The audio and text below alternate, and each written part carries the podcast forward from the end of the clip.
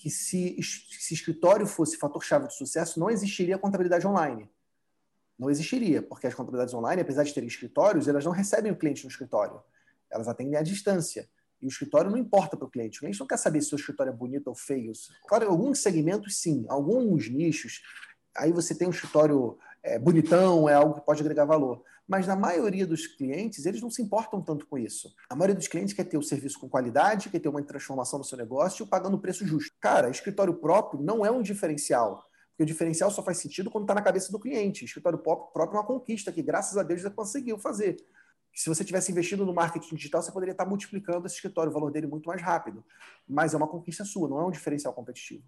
Então, a estrutura de uma empresa contábil, a estrutura física é cada vez menos importante, na maioria dos casos.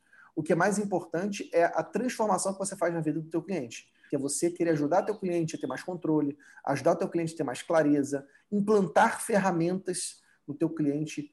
É, e eu tenho dito isso, que para mim o, o futuro da contabilidade, do empreendedorismo contábil, passa pelas empresas contábeis fazer, fazerem duas grandes coisas. Além do basicão, né, que é entregar conformidade e o que tem que ser feito. É, primeiro, os contadores virarem educadores.